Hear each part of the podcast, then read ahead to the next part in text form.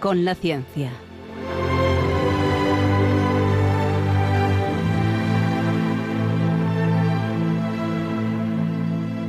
Dirigido por Javier Ángel Ramírez.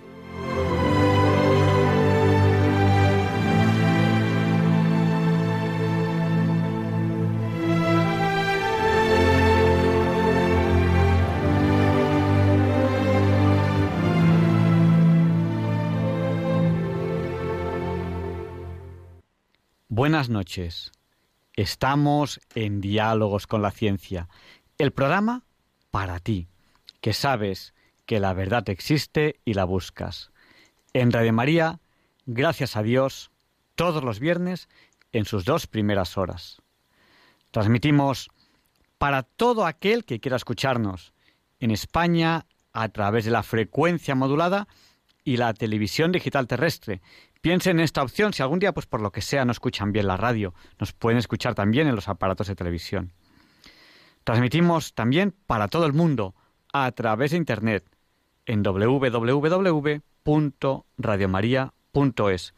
También a través del canal de YouTube Radio María España o a través de apps de aplicaciones para dispositivos móviles. La aplicación se llama Radio María España. Nos pueden escuchar en cualquier lugar del mundo con esta aplicación. Además consume muy poquitos datos. Hoy me siento una persona afortunada. Me siento una persona afortunada porque coincide el programa de hoy con San Juan Pablo II, el Papa de nuestra vida. 25 años, si no me equivoco, de papado. Es que es el Papa de nuestra vida. Evidentemente apreciamos mucho al Papa Francisco, evidentemente evidentemente apreciamos mucho al Papa Benedicto XVI o Benito XVI, evidentemente. A papas que prácticamente no nos, no tiempo a conocer, como Juan, eh, Juan Pablo I o a otros papas anteriores, evidentemente les apreciamos muchísimo.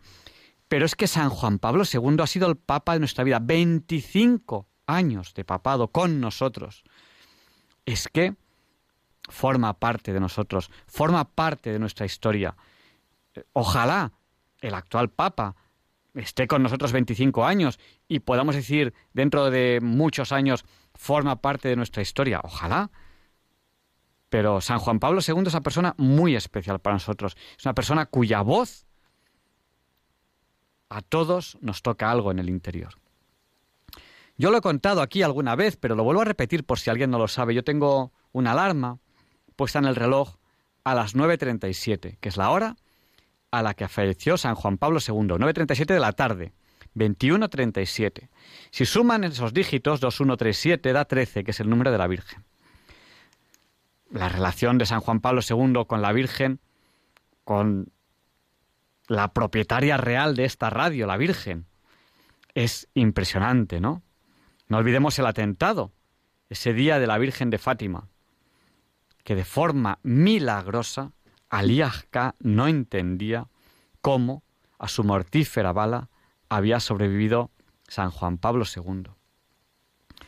Bueno, pues hoy podemos celebrar ese día, hoy podemos celebrar San Juan Pablo II. Yo creo que hoy es un día alegre para todos. Escucharemos su voz cuando, cuando acabe el programa. Y de alguna manera quiero, quiero empezar este, este programa pues recordando a esta figura histórica que forma parte de nuestra historia, de la de los creyentes y de la de los no creyentes. Este Papa que tuvo tanto que ver con esa caída del muro de Berlín. Me atrevo, me atrevo a decir sin saberlo, porque evidentemente nunca se puede saber qué hubiese pasado si... Nunca se puede saber. Pero me atrevo, me atrevo a aventurar que si no hubiese habido San Juan Pablo II, el muro de Berlín no hubiese caído. Ese papa perseguido por el comunismo cuando estaba en Polonia, ese papa con esa forma tan peculiar de ser, ese papa viajero, como le definían algunos, que tanto amaba España, que tanto estuvo con nosotros aquí, en España. Pude verle en Madrid, pude verle en Barcelona, pude verle en Santiago, en tantos lugares pude verle en Montserrat, en tantos lugares que, que él vino aquí a España. Ese Papa que, que de alguna manera ha dejado su huella en nosotros. Pues hoy, evidentemente, es a Él a quien tenemos que, que dedicar este programa. Y hoy, en este programa especial, tenemos una entrevista muy interesante que va a empezar dentro de un rato. Hoy hablaremos de un congreso que está teniendo lugar ahora, en estos mismos momentos, en estos instantes. Está teniendo un lugar ahora, aquí, en España, un congreso en el que se habla de innovación, en el que se habla de compartir, en el que se habla de trabajar juntos y que pronto, dentro de un rato, en la entrevista nos lo van a contar, nos van a hablar de ello. Creo que les va a encantar. Creo que es una entrevista que a todos nos va a decir mucho y tenemos la suerte, la suerte de, de poder, de poder hacer esta entrevista en el día de hoy. Y, y dirán ustedes, dice, es que parece que esté alargando esta presentación. Pues claro que la estoy alargando. Os quería hablar de San Juan Pablo II, os quería hablar de esa entrevista y enseguida va a empezar Leonardo. Pero es que nos quedan apenas siete segundos para que sea la hora Bond, las 007. Ya saben que a la hora Bond solemos empezar la entrevista.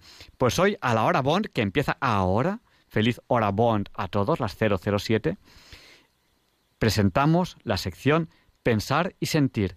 Y después, la entrevista de la semana, que también les va a encantar.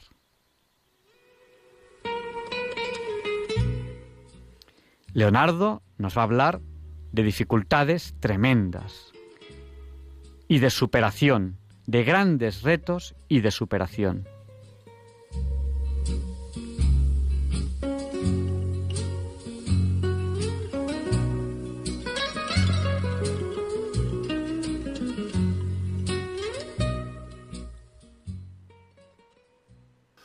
Buenas noches, queridos oyentes de Radio María.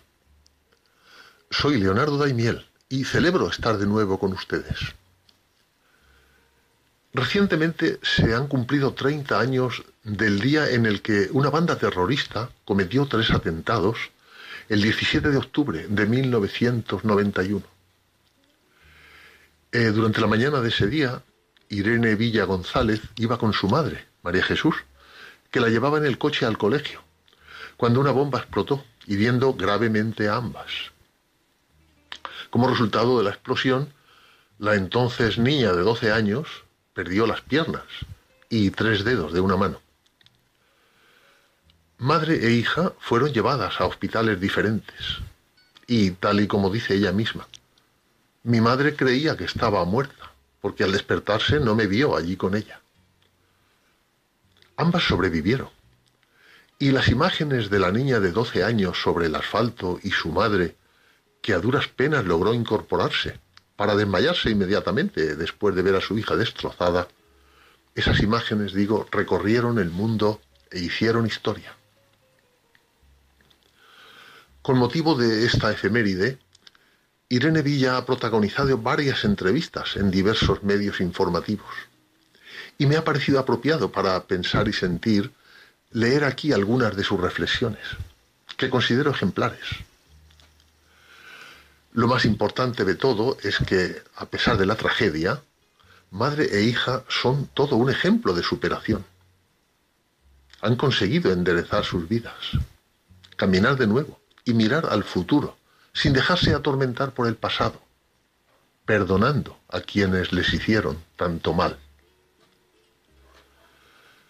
Su fama inicial resultó dramática por la supervivencia, pero ahora Irene Villa es un personaje muy conocido por su trabajo como periodista, escritora y psicóloga. Treinta años después, Irene y María Jesús celebran cada 17 de octubre como un día que les cambió la vida para siempre.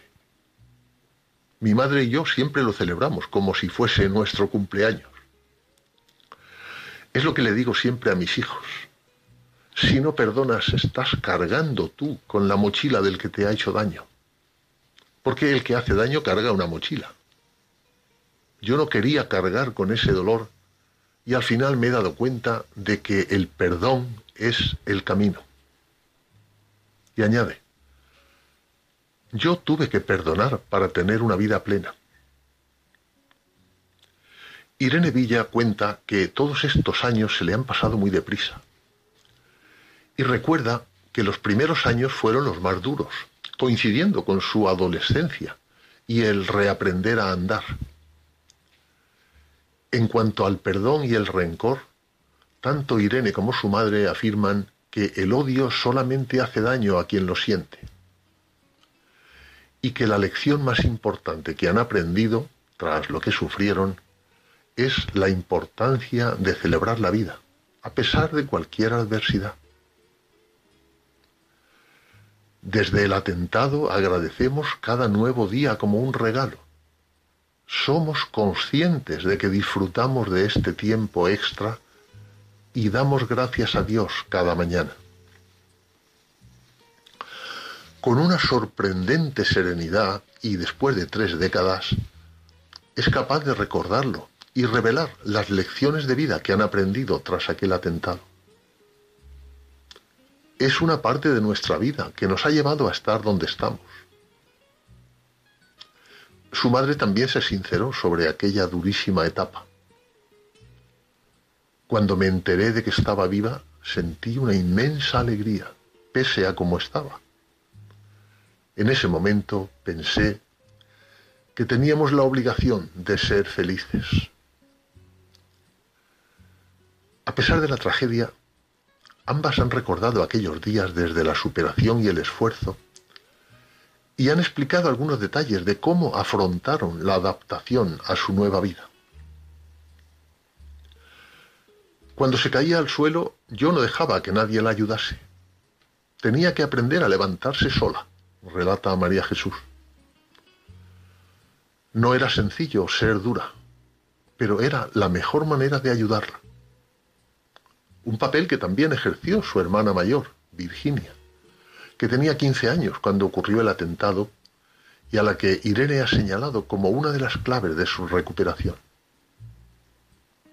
Diciendo, un papel muy importante fue el que mi hermana, cuando decía, no la miméis, le pedía, por ejemplo, tráeme un vaso de agua y me decía, te levantas tú y vas, para que así me hiciese cada vez más independiente. Desde aquí le tengo que agradecer muchísimo ese empujón, porque así me hice tan independiente como soy. También se muestra enormemente agradecida a su madre, a la que ha calificado de persona vitamina. Respecto a las complicadas operaciones a las que se ha tenido que someter, asegura haber aprendido que el único dueño de tus pensamientos eres tú. El apoyo de su madre ha sido fundamental a lo largo de su vida y así sigue siendo, pues cada vez que tiene un bajón recurre a ella.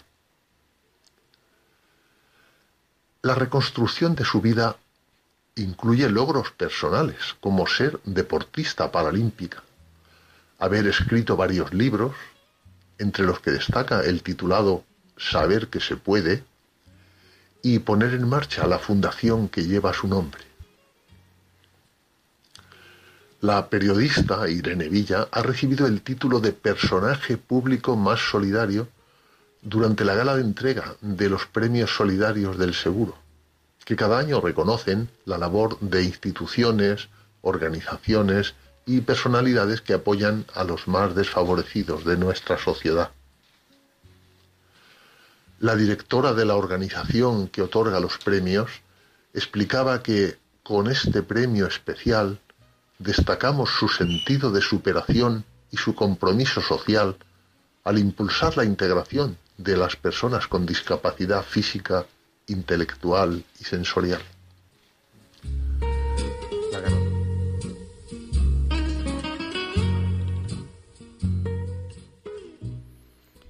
Les recuerdo que durante el programa pueden en cualquier momento contactar con nosotros. Nuestro número de WhatsApp es el del 8, recuerden, 8 por 8 64 nuestro WhatsApp es el 649 888871. Se lo repetimos por si no tenían papel o bolígrafo a mano. 649 888871. Después de la entrevista saludaré a un montón de personas que nos están saludando a través del WhatsApp. Pero ya sin más dilación, vamos a la entrevista de la semana.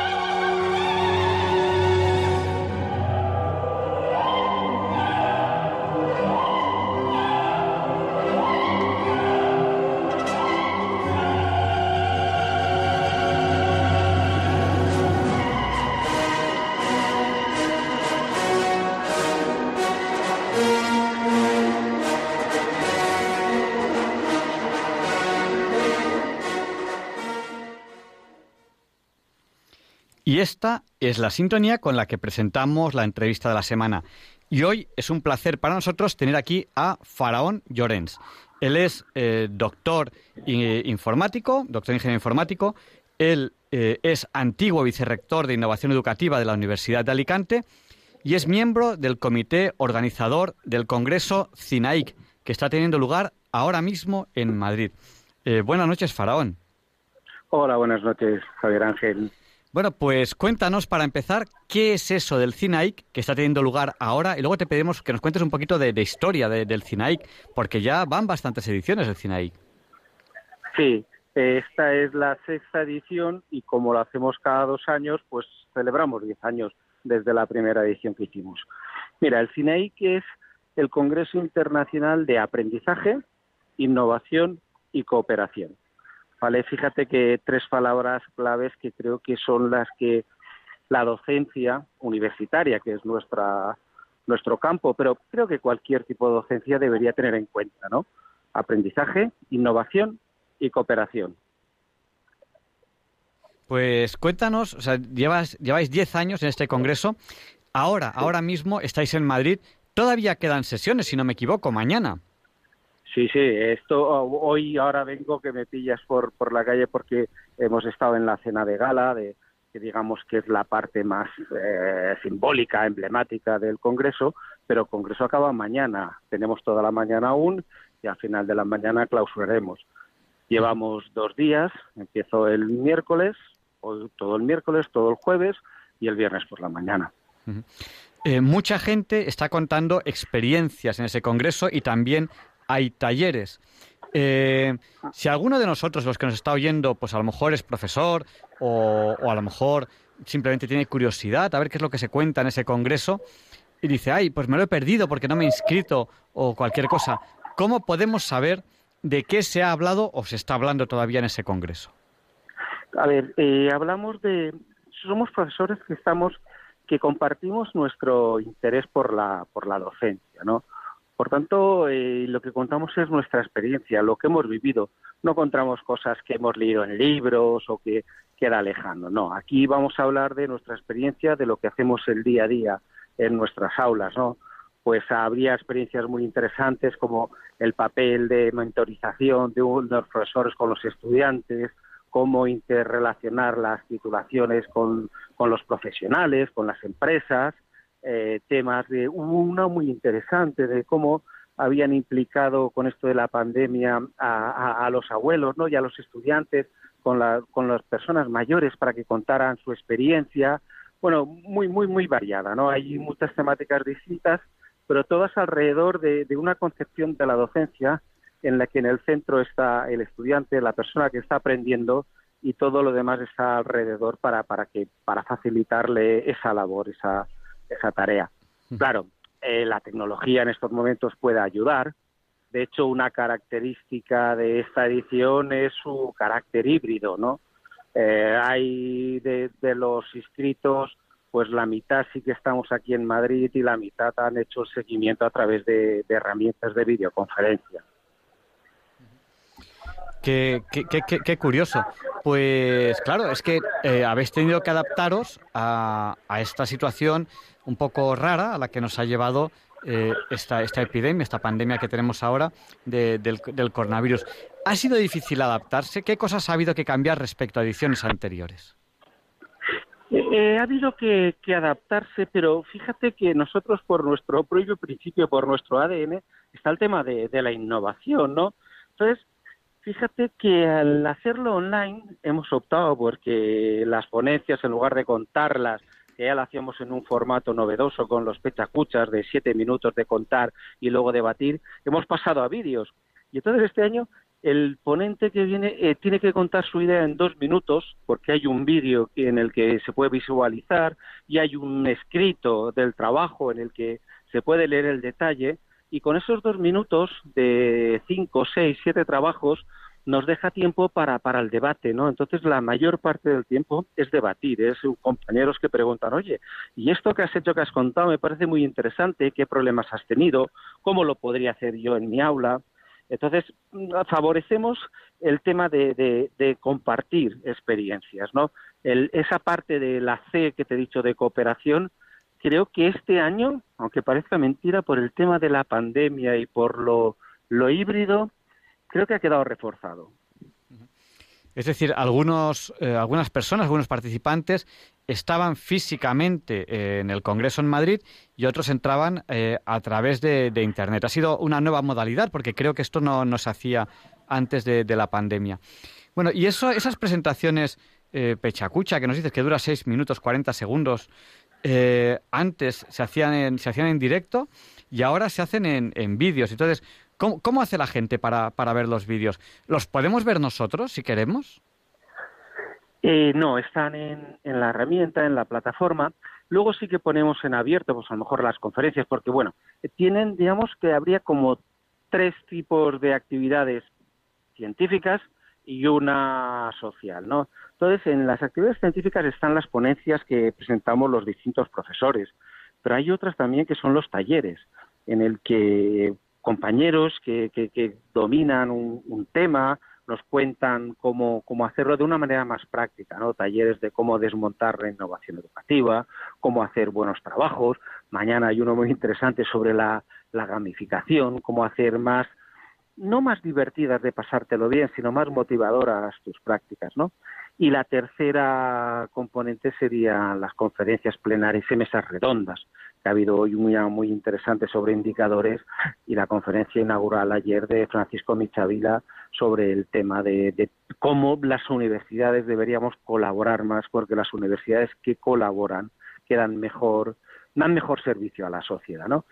Y como te decía, el cuarto bloque sería las actividades sociales, que ahora acabamos una, la cena de gala, en la que intentamos pasarlo bien, porque aparte de ser profesionales con un con una idea compartida de amor por la docencia, hemos llegado a crear una buena comunidad de amigos, ¿no? En la que hay un núcleo que nos reunimos periódicamente cada dos años y hay nuevas incorporaciones que vienen, conocen el entorno, conocen los trabajos, conocen a esta comunidad y, creemos que, se ha consolidado ya con estos diez años.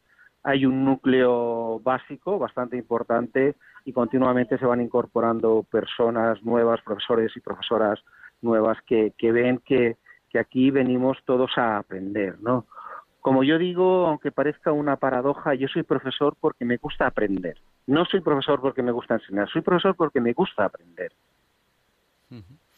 Bueno, pues un tema, un tema interesantísimo. Lo que sí que estoy ahora mismo buscando en Internet y sí que estoy encontrando las presentaciones de años anteriores. Es decir, eh, como bien nos has dicho, pronto se colocará en abierto todo este material que ahora mismo se está generando. O sea, ahora mismo, en, directo, en el Congreso, estáis generando pues las presentaciones, las explicaciones. Eh, las personas están colocando eh, su presentación en los vídeos en Internet, que ahora mismo creo que nos has, nos has dicho que no están en abierto, o sea, no están para todo el mundo, están para los asistentes al Congreso, pero dentro de muy poco pues estará, estará en Internet, en abierto para, para, para todo el mundo.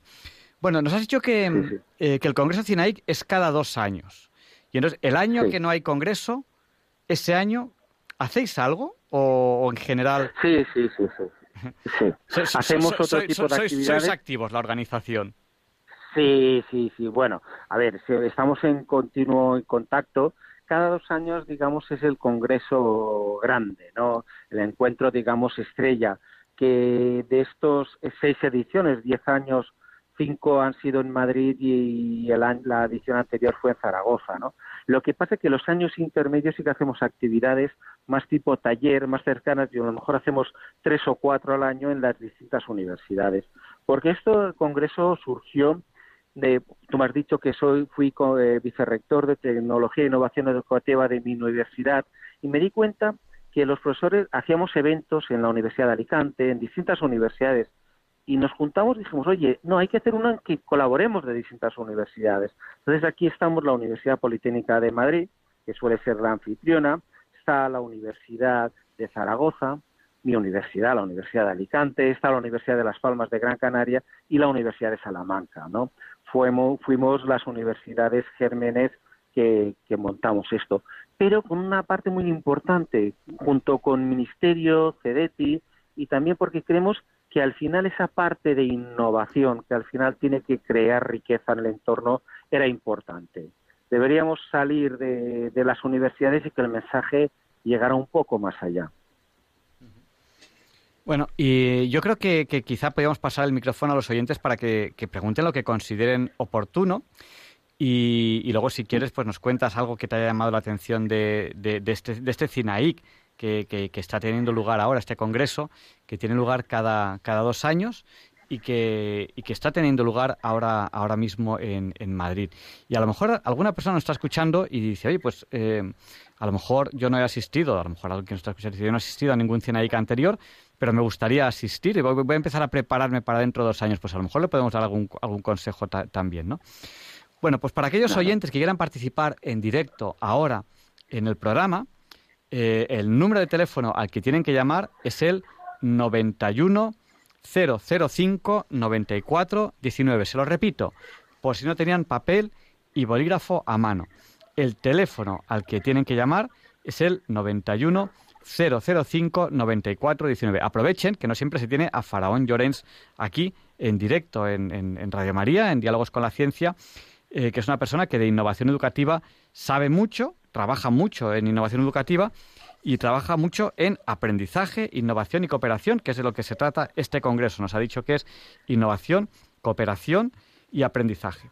Y vamos a dar paso a nuestra primera llamada. Eh, buenas noches. Eh, eres bienvenido, si no me equivoco. Un segundo. A ver. Buenas noches, dinos. Hola. Buenas noches tenga usted, caballero. ¿Qué tal estás? Cuéntanos. Yo estoy muy bien. ¿Y usted cómo está? Bien. Estamos en una entrevista. ¿Nos estás escuchando en la radio o no nos estás escuchando justo en este momento? Sí, tengo el TDT en la televisión, pero no hace eco, ¿no? ¿Perdón? ¿No hace eco? Eh, no, eh, no, no lo estamos notando por lo menos. Así que cuéntanos, cuéntanos. Entonces, entonces mira lo que te digo, es un milagro. Yo soy internet, soy youtuber. Cuéntanos, cuéntanos o pregúntanos lo que quieras y damos paso a la siguiente llamada, que tenemos ya otra llamada que, nos, que está ya a la espera. Hazme tú a mí la pregunta que quieras, hazme tú a mí la pregunta que quieras. Pues, ¿qué te está pareciendo la entrevista con Faraón Llorens? Respóndenos rápido y pasamos a la siguiente, al siguiente, a la siguiente llamada. Cuéntanos. Pues que la bienaventuranza se ha cumplido ya. Es la hora de del justo y de la justicia, del humilde y del sencillo. Pues eso, de, eso, tenemos que hablar también con Faraón Llorens sobre la humildad y la sencillez de, los profesores. Luego le preguntaremos. Vamos a dar paso a esta otra llamada que nos acaba de entrar al 91 005 94 19. Buenas noches. ¿Con quién hablamos? Marisa de Quiroga Lugo. Buenas noches, Marisa. Cuéntanos. Bueno, yo quería decir solamente que las pruebas, los sufrimientos de esta vida fortalecen a uno, le ayudan a, construir un mundo pues a la medida del sufrimiento que se padece, o sea que es en el fondo muy positivo las pruebas por las que se pasa. Lo dices porque a lo mejor has escuchado la sección Pensar y Sentir, en la que hemos pensado y sentido sobre Irene Villa, ¿no? A lo mejor nos lo cuentas por eso. No, no, no, por propia experiencia. Yo pasé siete años en Caracas, Venezuela, antes de haber el chavismo y me pasó de todo. Pasé pruebas, lucha de custodia, en fin, etcétera, ruptura familiar. Y, y yo no cambio esos años por nada, ¿eh? Por nada. Pues muchas gracias, María. Un saludo fuerte a Quiroga y vamos a dar paso a Manuel, que nos llama desde Sevilla. Gracias, María. Buenas noches. Sí, soy Manuel de Sevilla. Es muy breve, ¿no? Porque he escuchado al profesor decir que, que le gusta ser profesor porque le gusta más aprender y enseñar. Y eso es lo que me ha pasado a mí eh, en mi vida profesional, que he sufrido mucho dando clases en los institutos, pero siempre me ha gustado estudiar, pero enseñar a grupos pequeños, no tan grandes como hay en los institutos y, ya está, eso es lo que quería decir más, que ya seguir escuchando el programa. Pues muchas gracias Manuel por, por, por esto, esto que nos estás contando en, en los institutos. Pues muchas gracias. Vale, de nada. Buenas noches. Bueno, pues Faraón, yo creo que hemos tratado varios temas. Nos han hablado aquí de docencia en institutos. Eh, Manuel nos decía incluso mm. que, que, ha sufrido. Quizás más complicado, ¿no? Dar, dar clase en instituto que en la universidad. Muchos de los asistentes al Congreso somos de universidad, pero también hay gente que, que es de institutos. Ahí tenemos un tema, un tema muy interesante. Y bueno, pues, eh, pues cuéntanos un poco. A ver, sí, sí. El, la docencia, en el fondo, es lo mismo, es, es enseñar, ¿no? Eh, ese amor porque por transmitir lo, que conoces y que los demás vayan aprendiendo. Es diferente en distintos eh, niveles educativos, por supuesto, ¿no? No es lo mismo en la universidad, que ya se presupone que el estudiante que acude a tus aulas tiene un interés ya, o bien para formarse como profesional o como ciudadano, mientras que en institutos pues tienen una edad en la que hay que motivarles más, ¿no? Para, para hacerles, digamos, eh, hacerles ver lo, interesante de lo que estás enseñando, ¿no?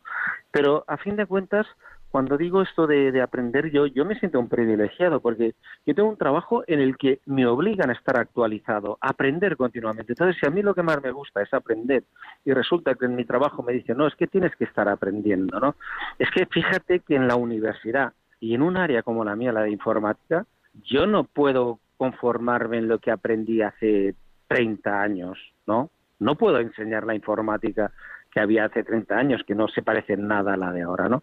Esa ansia por aprender, por estar en, en contacto con, con, el conocimiento, con la frontera del conocimiento, y si la combinas con la frontera de, de, la edad, con esos alumnos de primero, de 18 años, que están en esa frontera entre, entre el niño adolescente y el adulto maduro, es que la verdad es que puede haber momentos duros, pero creo que si le sabes sacar el jugo es muy, muy rico, muy rico.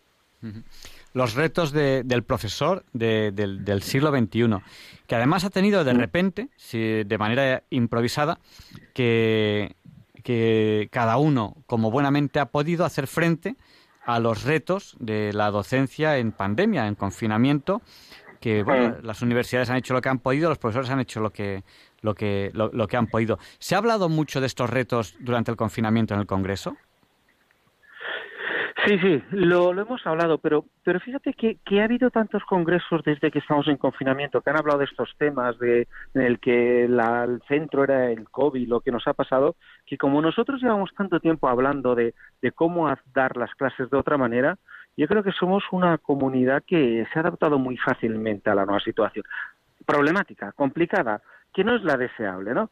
Yo abogo porque las tecnologías pueden ayudar, pero esto de nada de contacto no, ¿vale? Esto no era. O esa este confinamiento obligado de, de, no pisar las aulas o de estar desde casas con las condiciones personales de cada uno, esta experiencia si algo ha sido es que ha sido muy dispar, ¿no? Cada, cada persona ha vivido distinto, ¿no? Y no es la misma la situación de una familia de, muchos componentes en un piso pequeño, sin casi recursos ni, ni ordenadores, en los que cada que una, una familia en la que cada cada persona podía tener un ordenador en su habitación y podía conectarse a cualquier ¿no? Ha sido, ha sido muy dispar y el, el problema es que eh, ha sido muy desigual y ha aumentado a lo mejor las desigualdades, cuando las tecnologías deberían ayudar, ayudar a, disminuir esas desigualdades que hay entre, entre las distintas personas de las distintas familias, ¿no? El acceso al conocimiento, hacerlo más universal. Eso realmente es en lo que creo en lo que pueden ayudar las tecnologías. Pues recuerdo a esos oyentes que estamos en Diálogos con la Ciencia en Radio María. Estamos entrevistando a Faraón Llorens. Él es doctor en informática, antiguo vicerrector de innovación educativa de la Universidad de Alicante y es miembro del comité organizador del Congreso CINAIC. Pues yo creo que podríamos ir a lo mejor llegando a una conclusión en esa entrevista y hacer un resumen, un breve resumen, para aquellas personas que no hayan escuchado la entrevista al principio. Por ejemplo, pues ahora mismo saludamos a, una oyente, ahora saludamos a todos los oyentes que se han conectado a través del WhatsApp, que por WhatsApp me dice, es que acabo de conectarme. ¿Cómo podríamos resumir de forma breve un poco de lo que hemos hablado y también un poco concluir la entrevista?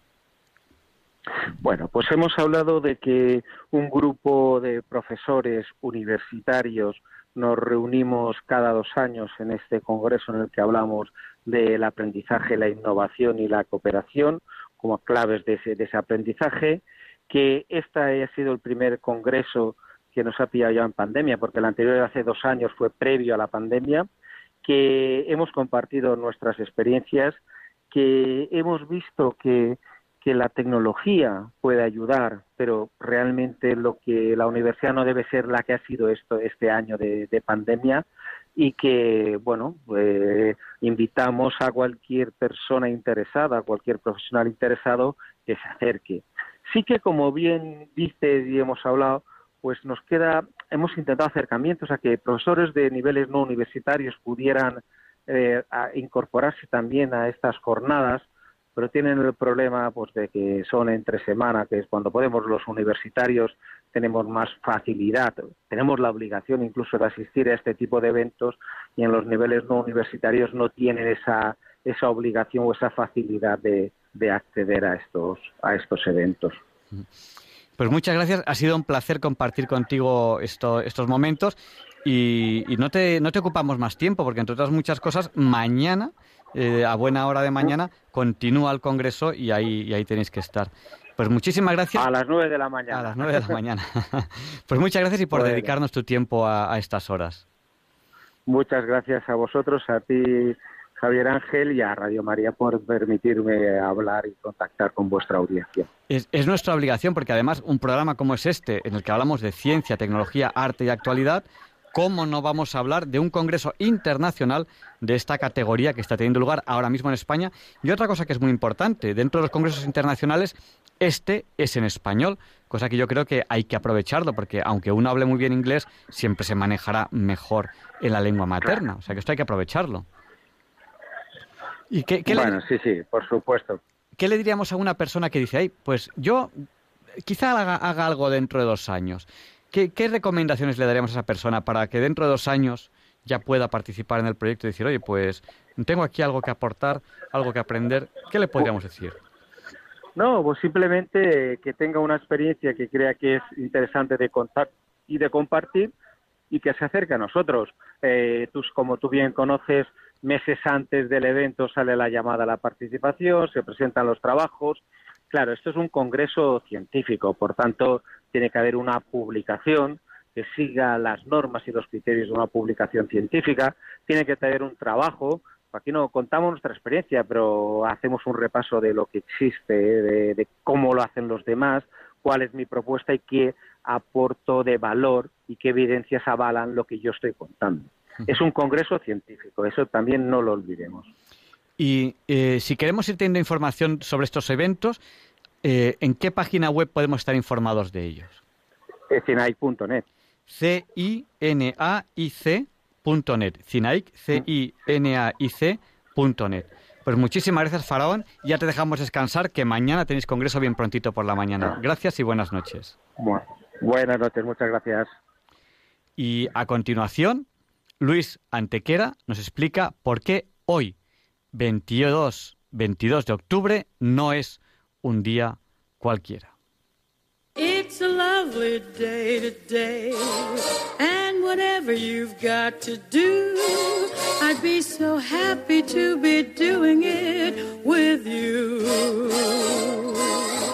But if you've got something that must be done, and it can only be done by one, there is nothing more to say.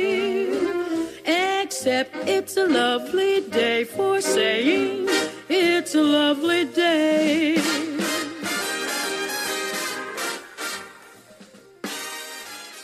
No, Javier Ángel, no directos compañeros de diálogos con la ciencia, no, queridísimos oyentes de Radio María, claro que no es un día cualquiera.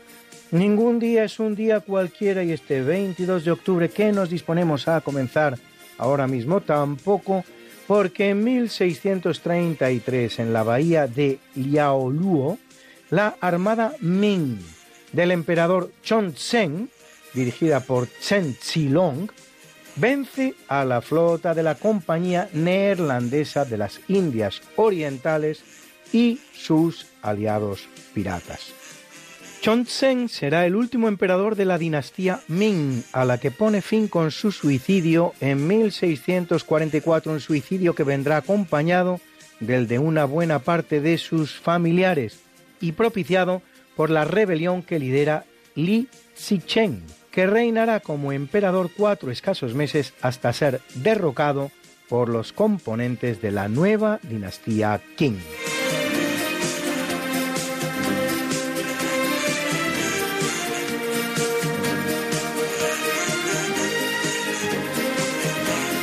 En 1797 en París, el militar francés André-Jacques Garnerin hace una ascensión en el globo de hidrógeno de su construcción desde el que realiza un salto en paracaídas.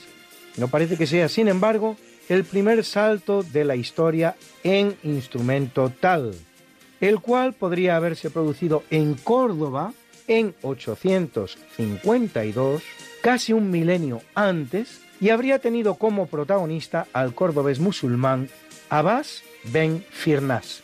A principios del siglo XVII, el veneciano Fausto Verancho podría haberse lanzado al vacío con un instrumento parecido a un paracaídas desde el campanario de San Marcos en su Venecia natal. En 1783, el francés Louis Sébastien Lenormand, tras una serie de experimentos con perros, se lanza desde la torre del observatorio de Montpellier y dos años más tarde acuña el término paracaídas, parachute en francés. Tras el salto de Garnerin realizado desde un globo, el primer salto desde un avión lo realiza el norteamericano Grant Morton. Luis, Luis, Luis. ¿Qué pasa, Mariate? ¿Les has recordado ya a nuestros oyentes lo de nuestro programa? Hija, qué susto, pues no, la verdad. Pues hay que hacerlo, Luis. Sí, amigos, porque todos los miércoles a las 5 de la mañana, Luis Antequera, que es mi marido y esta servidora, estamos de nuevo con ustedes contándoles más y más historia, pero historia de la buena, con mayúscula. En el programa Esta no es una semana cualquiera, y con la mejor música. Mariate, es que a esas horas no están despiertos muchos de nuestros oyentes. Pues para todos aquellos que tienen la mala costumbre de dormir por la noche, siempre pueden entrar en el podcast del programa. Esta no es una semana cualquiera. Acuérdense, esta no es una semana cualquiera. Y escucharlo a la hora a la que más les guste escuchar la radio. Pues ya lo saben, amigos, esta no es Una semana cualquiera. con Mariate Aragonés Y Luis Antequera. la historia como es. Y no como nos gustaría que fuera.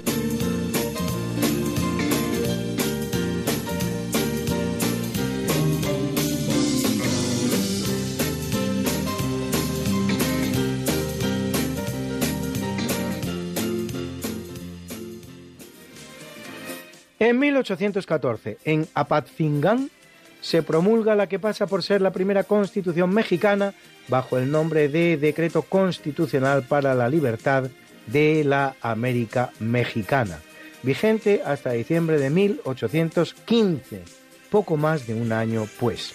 No es la primera constitución hispanoamericana, honor que acostumbra a otorgarse aunque tuviera una escasa vigencia de siete meses, a la Constitución Federal para los Estados de Venezuela de 21 de diciembre de 1811. Como se ve, el texto venezolano es incluso anterior por tres meses a la Constitución de Cádiz de 19 de marzo de 1812, convertida así en la primera constitución de todos los países hispanoamericanos, salvo Venezuela, e incluso en la de muchos estados norteamericanos. De todos modos, ni la constitución venezolana de la que hablamos, ni tampoco el texto mexicano que mencionamos arriba, son constitucionalmente comparables a la constitución gaditana, por tratarse de textos voluntaristas producidos en territorios alzados en rebeldía más que auténticos estados soberanos. La primera constitución hispanoamericana verdaderamente soberana será la Constitución Argentina de 1819, elaborada por el Congreso de Tucumán, siete años posterior, por lo tanto, a la de Cádiz.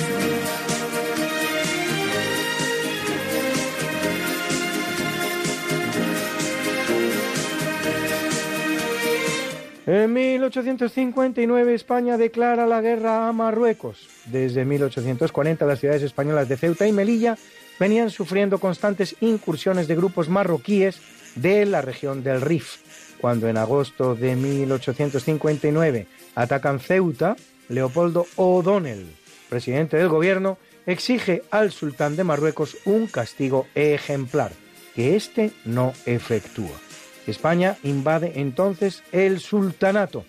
El Tratado de Wad Ras de 26 de abril de 1860 pone fin a la guerra con la victoria de España que amplía los territorios de Ceuta y Melilla, obtiene el reconocimiento marroquí de su soberanía sobre las islas Chafarinas y recibe la ciudad de Santa Cruz de Mar Pequeña, que ya había sido castellana entre 1478 y 1527 medio siglo pues, a la que se dará después el nombre de Sidi Ifni.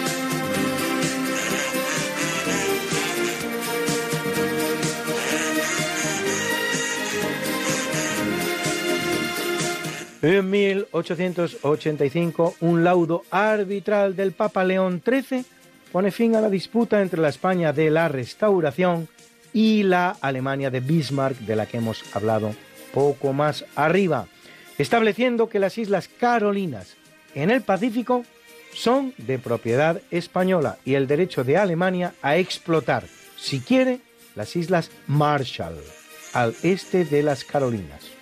El conflicto termina así de una manera pacífica, pero lo cierto es que muy cerca estuvo España de llegar a las armas con la potencia más poderosa en el momento de la Europa continental, el segundo Reich alemán, tanto que en España se llegó a formar una flota cuyo mando se otorga al marino español más prestigioso del momento, el almirante Juan Bautista Antequera, el cual acepta el mando de la misma aun a pesar de no estar ya en activo y perfectamente consciente de que se le manda al holocausto, como expresará en la carta con la que responde al nombramiento gubernamental.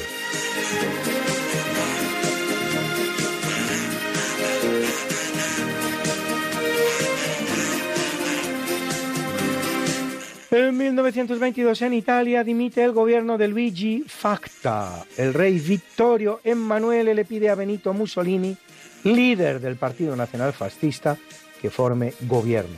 Este transformará el país en un régimen totalitario de partido único, basado en el poder del Gran Consejo Fascista, respaldado por las milicias voluntarias para la seguridad nacional, bandas armadas irregulares de camisas negras que se legalizarán.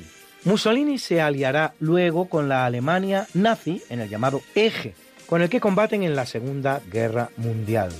Y gobernará Italia durante 21 años, hasta el 19 de julio de 1943, en que es cesado y apresado. Si bien rescatado de su presidio por los alemanes mediante el Unternehmen Eiche u Operación Roble, que dirige Otto Skorzeny, aún gobernará la llamada República de Saló, en el norte de Italia desde septiembre de 1943 hasta abril de 1945. Año y medio pues.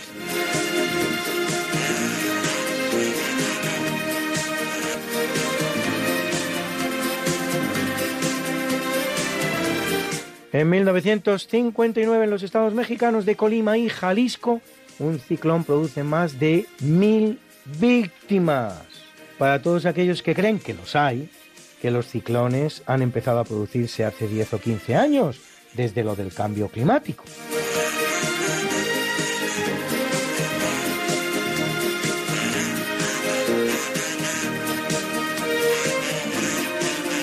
En 1989, en Budapest, capital de Hungría, el presidente del Parlamento, Matías Suros, proclama el fin del Estado comunista implantado en 1948 y anuncia el establecimiento de una nueva legalidad democrática.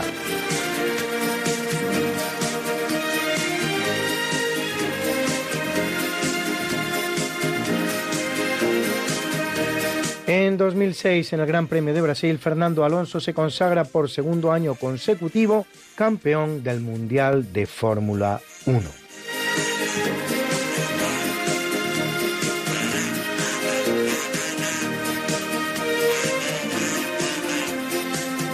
En 2019, en el Palacio Imperial de Tokio, es coronado el emperador del Japón, Naruhito, hijo de Akihito y nieto de Hirohito, el emperador japonés que perdió la Segunda Guerra Mundial, pero logró conservar el trono gracias sobre todo a la voluntad en ese sentido de Douglas MacArthur, el general norteamericano vencedor del Japón en la Segunda Guerra Mundial, que se queda de gobernante efectivo del país durante cuatro años, hasta 1949, durante los cuales redacta la que sigue siendo la constitución del país, que entra en vigor el 3 de mayo de 1947. Bruna, Bruna, nació María y está en la cuna, nació de día, tendrá fortuna, bordará la madre su vestido largo y entrará a la fiesta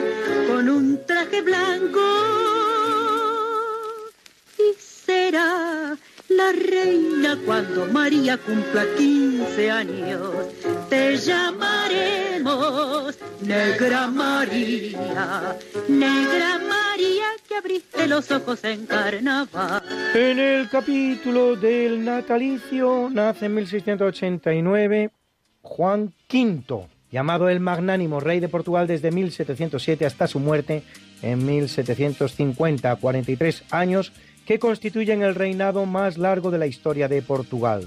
Casará en 1708 con Mariana de Austria, hija del emperador, y en la Guerra de Sucesión Española defiende la candidatura del archiduque Carlos de Austria contra el pretendiente francés Felipe de Anjou. Durante su reinado se producen las grandes remesas de oro y diamantes procedentes del Brasil.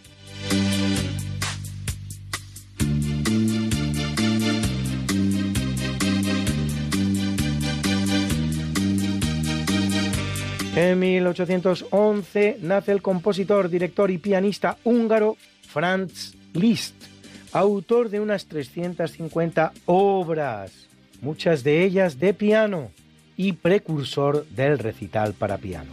Entre sus obras destacarán las 20 rapsodias húngaras. Escuchen su famoso y relajante Sueño de Amor.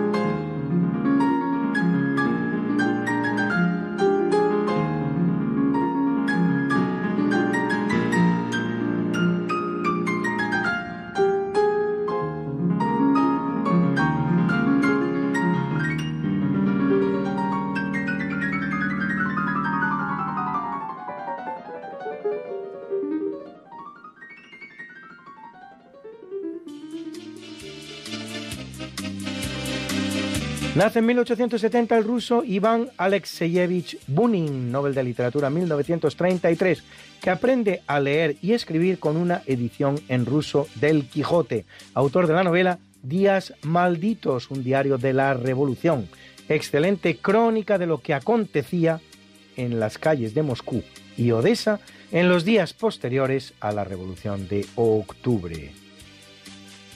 Y nace en 1881 otro laureado con la Gran Orden Sueca, el estadounidense Clinton Joseph Davison, Nobel de Física en 1937 por sus trabajos sobre las ondas de electrones.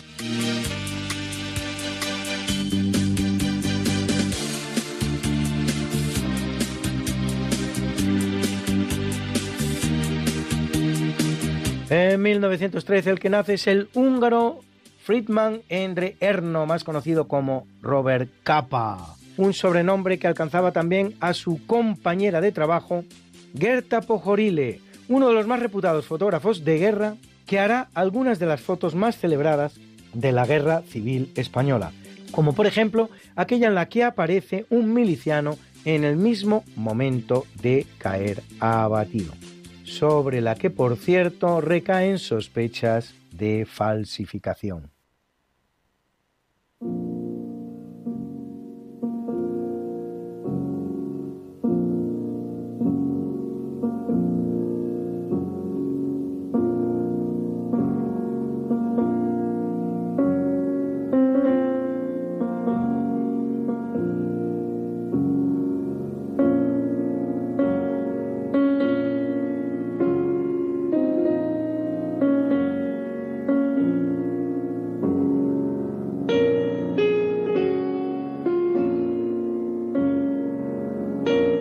Capítulo del obituario, en 741, muere el franco Carlos Martel, hijo bastardo de Pipino de Eristal, que derrota a los musulmanes del Emirato Omeya de Córdoba en Poitiers en 732, poniendo fin así a la expansión islámica por Europa que quedará reducida a la península ibérica.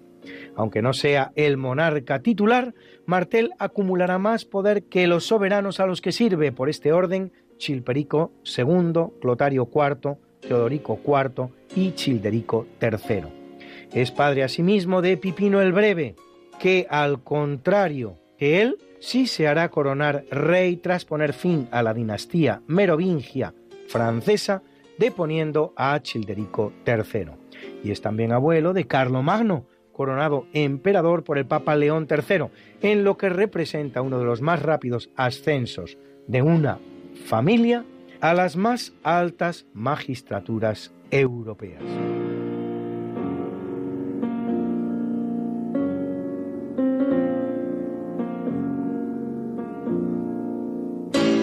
En 1383 muere Fernando I de Portugal, lo que crea en el país un vacío de poder que va a durar dos años, en el que se disputan el trono luso Juan I de Castilla, casado con la única hija y heredera legítima de la corona portuguesa, Beatriz de Portugal, y Juan de Avis, hijo bastardo de Pedro I de Portugal, con su amante, española por cierto, Inés de Castro, y con peor derecho dinástico que Beatriz, por lo tanto.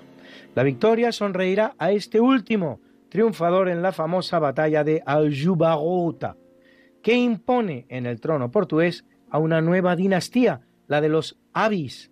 Marca a fuego la independencia portuguesa definitiva con la excepción del intervalo 1580-1640 o período de los tres Felipes, en que España y Portugal comparten rey, y sella la alianza luso-británica que firmada en 1384 entre Juan de Portugal y Ricardo II de Inglaterra, constituirá en adelante una de las líneas maestras de la política exterior portuguesa.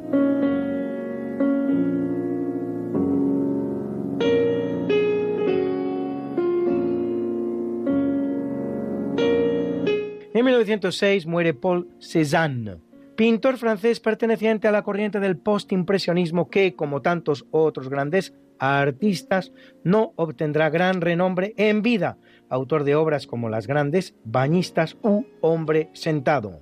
esta última en el Museo Thyssen-Bornemisza de Madrid.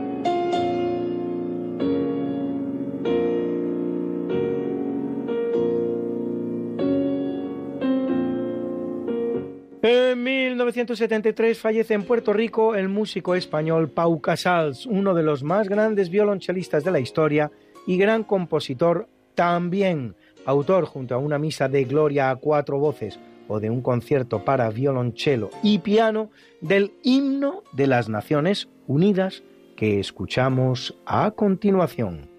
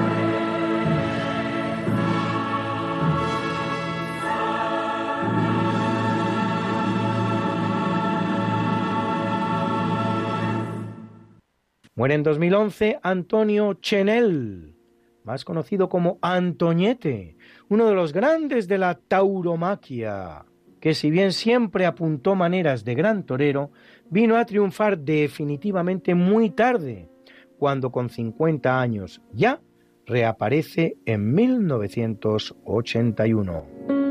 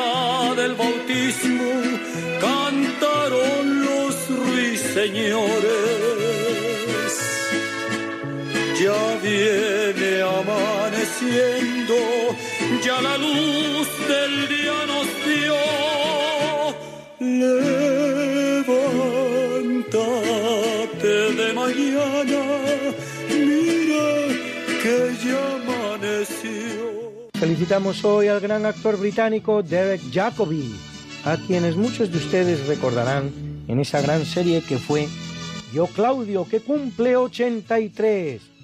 Y a una guapa entre las guapas, la actriz francesa Catherine Fabienne d'Orléac, más conocida como Catherine Deneuve, a la que hemos visto en películas como Belle de Jour o Tristana, con el director español Luis Buñuel o Indochina, que cumple 78.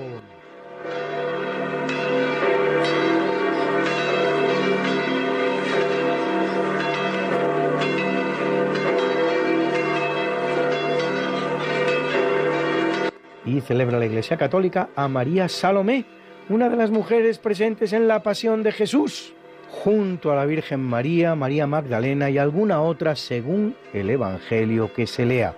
Y a Eusebio, Hermetes, Heraclio, Novila, Alodia y Córdula, mártires.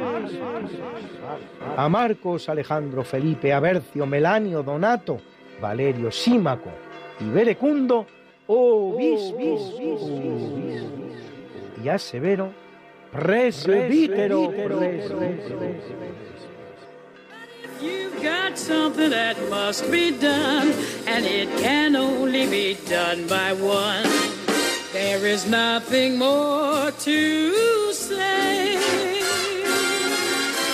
except it's a lovely day for saying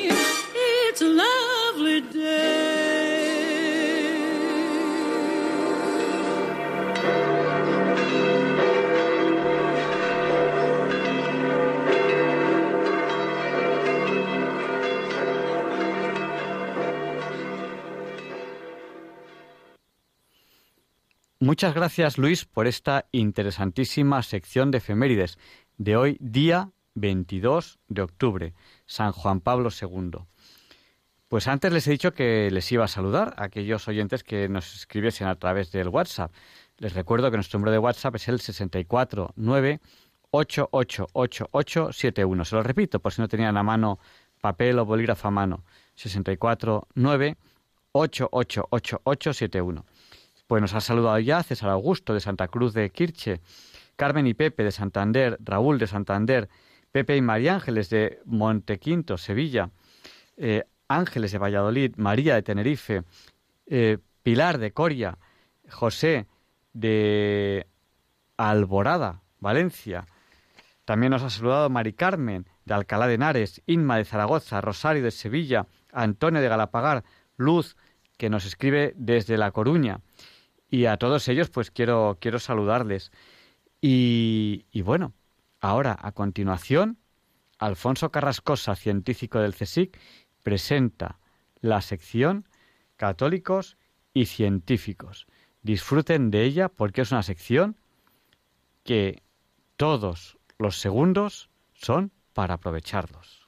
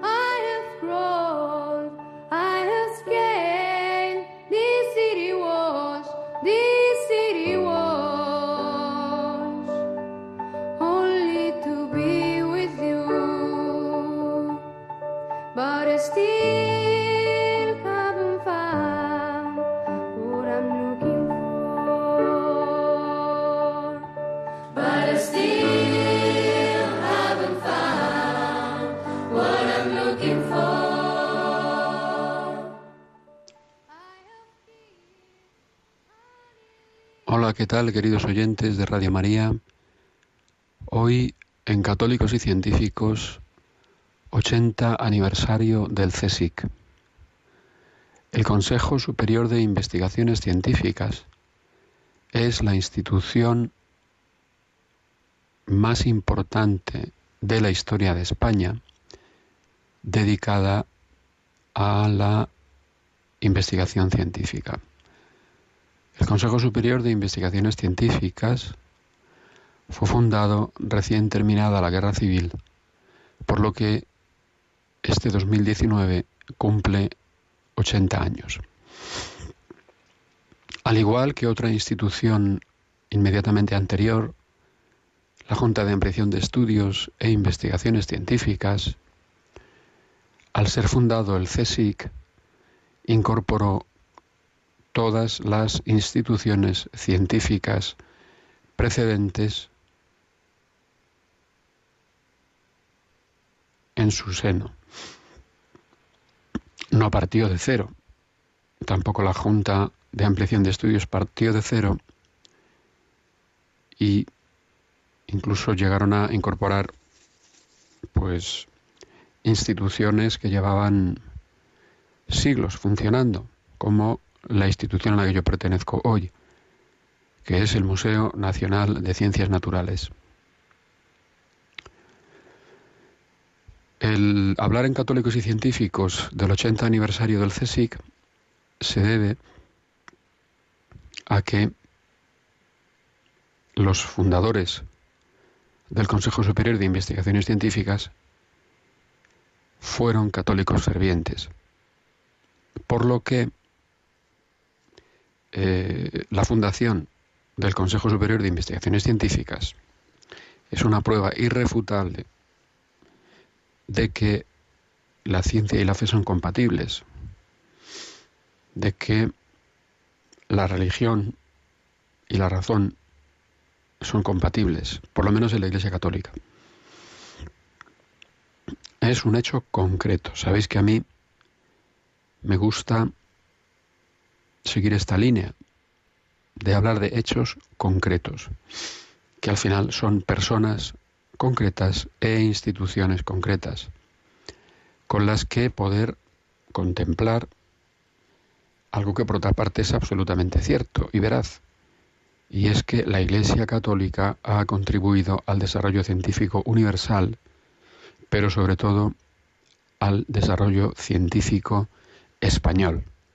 ¿Mm? Ahí están en este momento las universidades católicas, perfectamente legales, luego perfectamente transmisoras del saber, y no solo eso, sino con actividad científica en diversos campos y sin perder su rasgo de catolicidad. Un testimonio vivo de que no hace falta quitar la religión del mundo académico un testimonio irrefutable. Bueno, pues del mismo nivel de irrefutabilidad es la historia de nuestro país. Cuando uno acude a instituciones como el Consejo Superior de Investigaciones Científicas, que cumple en 2019 80 años, llega a la misma conclusión, de que no hace falta quitar la religión para hacer investigación científica. Lo cual no significa que haya que obligar a comulgar a la gente con ruedas de molino. Pero hubo un periodo de tiempo en la historia de España reciente, en la historia de la España contemporánea, en la que las directrices generales de la investigación científica la marcaron católicos que señalaron que su inspiración era católica y señalaron la importancia que había tenido la Iglesia Católica en la historia de la investigación científica en España, que hicieron ciencia tranquila, simple y llanamente. Todo este argumentario en pro de la conciliación ciencia y fe lo podéis encontrar mucho mejor explicado y expresado que yo lo hago aquí en un libro llamado La ciencia española, escrito por el insigne polígrafo español Marcelino Meléndez Pelayo. Está gratis en Internet, La ciencia española, donde, entre otras cosas, dice una frase que todavía no ha podido ser refutada por la historiografía laicista. Dice, dadme un solo nombre de científico muerto por la Inquisición española. Todavía está esperando don Marcelino Menéndez Pelayo en la tumba o en la magnífica escultura que le dedicaron quienes contribuyeron a la campaña que Acción Católica promovió para construirla y que se puede seguir admirando y viendo en la Biblioteca Nacional de España en Madrid. Todavía está allí don Marcelino esperando a que le den un solo nombre. Yo sostengo la teoría de que, siendo como es el Consejo Superior de Investigaciones Científicas, la institución más importante de la historia de España en cuanto a ciencia se refiere, fundada además por católicos, está su historia, digo, sin embargo, poco estudiada, fundamentalmente por un problema que se llama miedo. Los historiadores de la ciencia, la mayor parte de los cuales son materialistas, ateos, eh, tienen miedo a estudiar la historia del CSI, porque se ha construido un discurso, y digo bien, se ha construido un discurso de incompatibilidad entre ciencia y fe. Se ha construido ese discurso. Toda la historiografía laicista se jacta, repite contumazmente, con tanta frecuencia como mendacidad, que la ciencia es incompatible con la Iglesia Católica. Pero resulta que en el CSIC se da la circunstancia absolutamente contraria, y es que a lo largo de su historia, fijaros que en el CSIC se profesionaliza la investigación científica. Aparecen las figuras de colaborador científico, investigador científico y profesor de investigación, gente dedicada en exclusiva a la investigación científica. En una institución fundada por católicos, que lo dijeron explícitamente, que se inspiraban en la Iglesia Católica. Como también podéis ver en la Gaceta, en el Boletín Oficial del Estado, anterior a la Guerra Civil, que al fundarse la Junta de Ampliación de Estudios e Investigaciones Científicas, en el decreto fundacional también hace alusión a lo que la Iglesia Católica hizo por el desarrollo científico y habla de los monjes de Cluny y habla de los cabildos catedralicios y habla del Colegio Español de Bolonia, colegio universitario. Eso una institución anterior al Consejo Superior de Investigaciones Científicas que nos quieren hacer creer que fue fundada por materialistas, que fue fundada por ateos, cosa completamente falsa, porque al frente de ella pusieron nada menos que a Santiago Ramón y Cajal, que creyó en Dios y en el alma inmortal hasta que se murió. Pero bien, eh, el viernes anterior os hablaba de uno de los fundadores del CSIC, José Ibáñez Martín, de la Asociación Católica Nacional de Propagandistas, la actual Asociación Católica de Propagandistas, que todavía pues tiene universidades, CEU San Pablo. Fundadas por ellos como el Opus Dei tiene la Universidad de Navarra, que es la primera universidad privada de la era moderna en España. Esta universidad, por ejemplo, en su faceta de medicina, es de lo mejor que hay en España y en el mundo. ¿Cómo es posible, si la Iglesia es enemiga de la ciencia, que nada menos que una realidad eclesial como el Opus Dei ¿eh? regente la mejor clínica universitaria que hay en España? Si fuéramos enemigos de la ciencia, los católicos, no tendríamos clínicas como la Universidad de Navarra. Es que es de perogrullo. Es de perogrullo, es que es increíble cómo nos cambian el agua, como decía Marshall McLuhan, por cierto, persona de profundas convicciones católicas. Hablaba de que nos están cambiando el agua. Y con ello están intentando hacernos creer cosas que son mentira. Tan es así que los católicos, pues prácticamente en su conjunto, creen que la Inquisición española mató a científicos, creen que Galileo Galilei fue a la hoguera, cosa que es absolutamente falsa, creen que la ciencia y la fe son incompatibles y no se dan cuenta de que la institución fundamental, buque insignia de la actividad científica en España, que es el Consejo Superior de Investigaciones Científicas, fue fundado por gente como José Ibáñez Martín y como la persona de la que hoy os voy a hablar, José María Alvareda Herrera. José María Alvareda Herrera.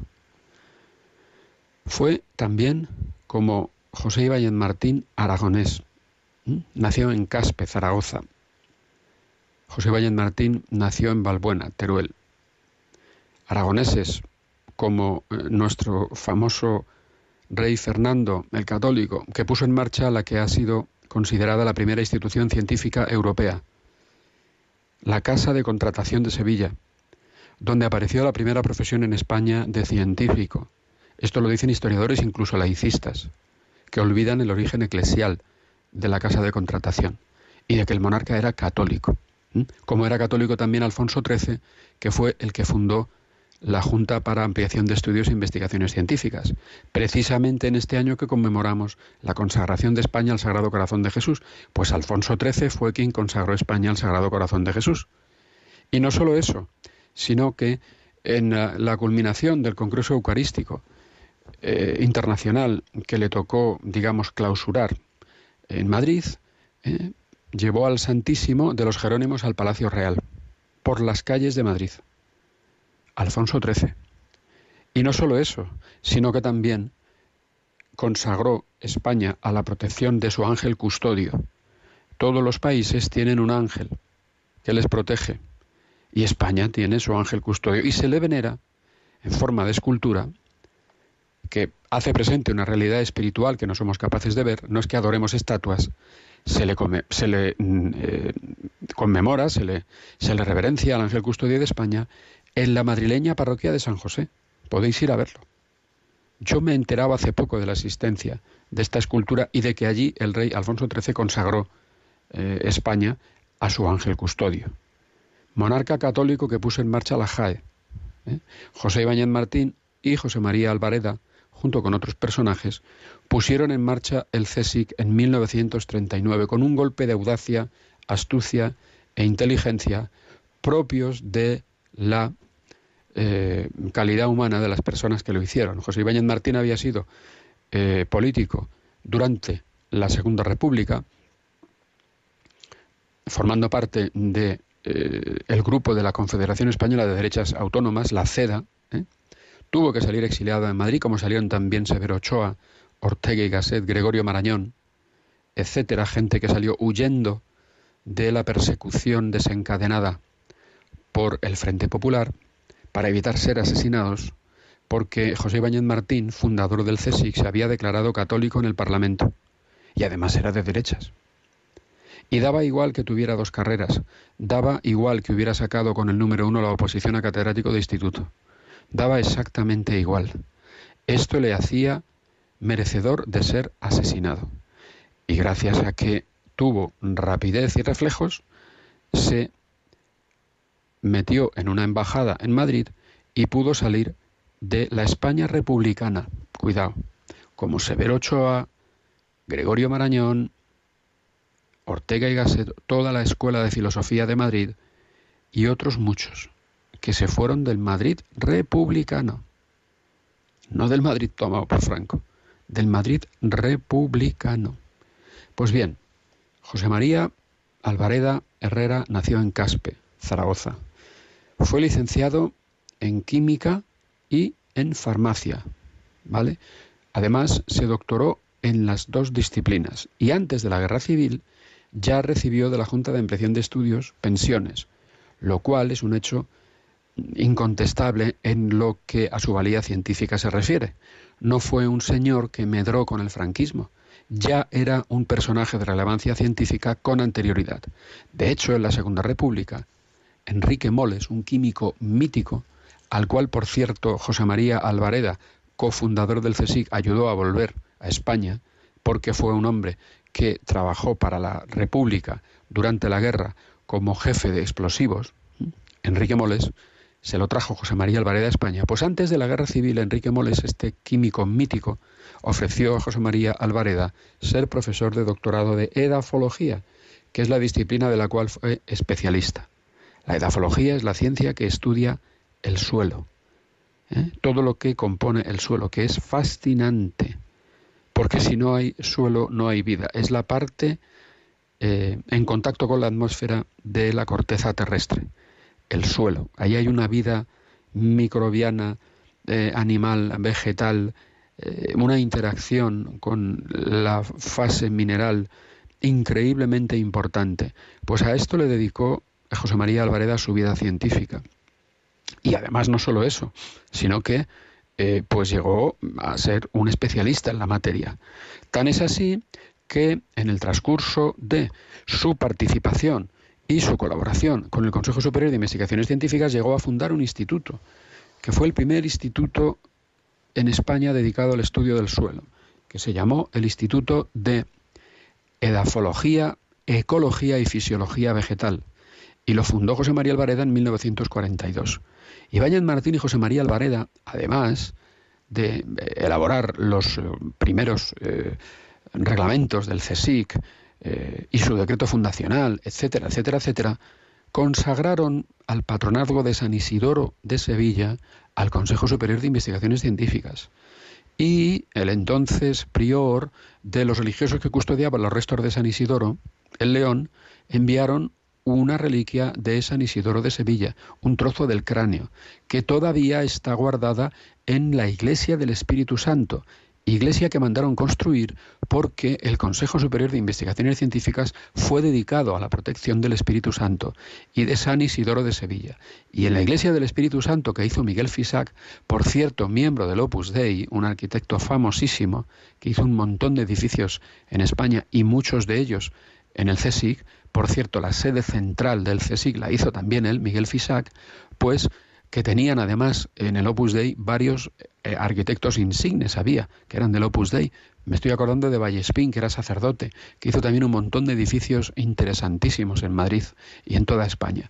Bueno, pues esta iglesia del Espíritu Santo fue hecha y está erigida todavía y todavía está abierta al culto y la podéis ir a ver en el campus serrano del CSIC, en Serrano 115. Allí tenéis la iglesia del Espíritu Santo regentada hoy, no es una parroquia, pero está regentada por sacerdotes de la prelatura del Opus Dei. Y allí tendréis siempre un confesionario abierto para poder ser lavados de vuestros pecados. Y allí tendréis un culto respetuoso, bellísimo, en un entorno que fue en origen directamente vinculado a la actividad científica de una España devastada por la guerra civil que por suerte no se metió en la Segunda Guerra Mundial y pudo así ser reconstruida. ¿eh? Pues esa iglesia del Espíritu Santo hace referencia a que quienes fundaron el CSIC eran personas de contrastada catolicidad, de contrastada religiosidad como José María Alvareda. De José María Alvareda ha hablado bien prácticamente todo el mundo, amigos y enemigos. Severo Ochoa, Gregorio Marañón, Emilio Muñoz, que se formó con él, que luego ha sido una destacada figura del desarrollo científico español de la transición, socialista de pro. Este el señor Emilio Muñoz, que fue presidente del CSIC, reconoció sin ambajes la importancia de la figura de José María Alvareda, sin decir, por supuesto, que era católico, sin ensalzar, por supuesto, que era del Opus Dei. La gente del Opus Dei tiene un estigma encima que ha sido generado por la estupidez del discurso laicista, del discurso ateo, del discurso materialista, del discurso ideológico que no tiene conexión con la realidad, haciendo creer a la sociedad española que el Opus Dei es un enemigo, por así decirlo, de la vida española, cuando en lo que a desarrollo de la investigación científica se refiere, le debemos tanto a la prelatura porque fue la que fundó la Universidad de Navarra, donde por ejemplo está la clínica universitaria de medicina más importante probablemente de España, le debemos un impulso absolutamente determinante al desarrollo de la investigación científica en España, cual fue el que imprimió José María Alvareda al Consejo Superior de Investigaciones Científicas que ahora cumple 80 años. Pues bien, me queda por comentaros las cosas finales de la fascinante personalidad de José María Alvareda. Yo reedité, tuve el honor de reeditar uno de sus libros más emblemáticos que podéis comprar por internet en la editorial Vita Brevis, titulado por él, por José María Alvareda, Consideraciones sobre la investigación científica. Hay una introducción en la cual yo hablo de la figura de José María Alvareda y recojo buena parte y mucho más de lo que os he dicho en esta breve intervención. Pues en ese libro, Consideraciones sobre la investigación científica de la editorial Vita Brevis, está clara la conexión que José María Alvareda ve con eh, el catolicismo del desarrollo científico español y universal. Pero además ahí podéis ver que José María Alvareda también partió del Madrid republicano hacia Francia. Y lo hizo a través de un bosque, concretamente en los Pirineos, andando, el bosque de Rialp. Y lo hizo acompañando nada más y nada menos que al hoy santo San José María Escribá de Balaguer, fundador del Opus Dei con anterioridad a la Guerra Civil.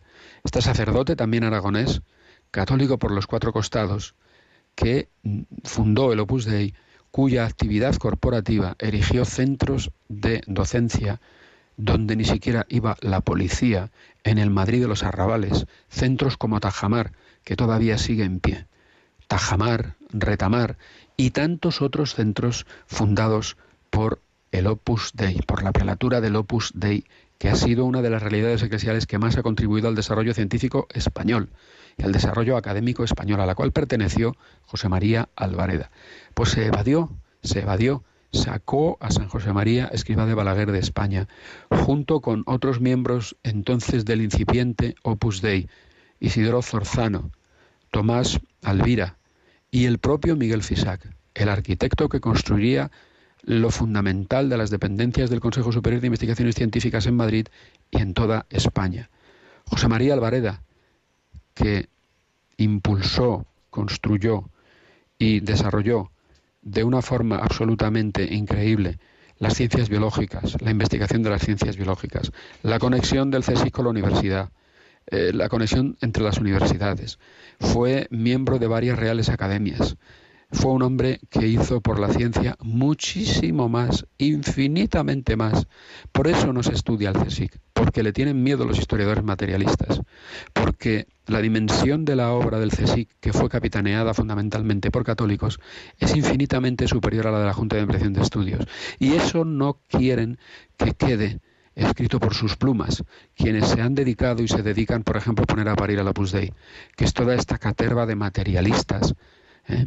de gente de eh, ideologías que, mm, que, no, que no quieren reconocer la verdad, que no quieren reconocer la realidad, que cuando hablan de un científico que ha sido católico no mencionan su condición de católico.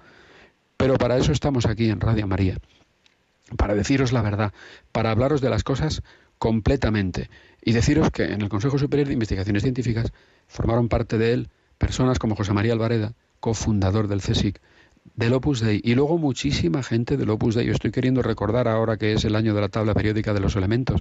Enrique Gutiérrez Ríos, Alberto Sols, Tomás Alvira, el propio Tomás Alvira hizo microbiología, que ahora mismo está abierta la causa de beatificación de Tomás Alvira. Y tantos otros, y tantos otros de los cuales os hemos hablado aquí en Diálogos con la Ciencia y os seguiremos hablando. Pues bien, Queridos eh, oyentes de Radio María, esto ha sido todo por hoy. Para Diálogos con la Ciencia, Alfonso Carrascosa, científico del CSIC. Muchas gracias, Alfonso, por esta interesante sección que eh, Alfonso hace tiempo que, preparó y que hemos podido emitir hoy y se lo agradecemos muchísimo. Y ha llegado ese momento en el que les abrimos el micrófono a ustedes a los oyentes, porque les hemos abierto el micrófono después de la entrevista, pero luego hemos tenido alguna llamada más que ya no hemos podido atender porque ya habíamos dejado de dar paso a las llamadas. Así que si quieren, ahora, ahora pueden llamarnos a la radio, a Diálogos con la Ciencia. Ya saben, nuestro número, el número de WhatsApp, el número al que tienen que llamar si quieren participar ahora en, en Diálogos con la Ciencia, es el 91 005 94 19. Se lo repito, por si no tenían a mano papel o bolígrafo a mano. 91 005 94 19. Y mientras recibimos esas primeras llamadas, quizá alguien se pregunte cómo era el Padre Nuestro cuando lo recitó nuestro Señor Jesucristo. Pues posiblemente debía ser algo parecido a esto que vamos a escuchar ahora.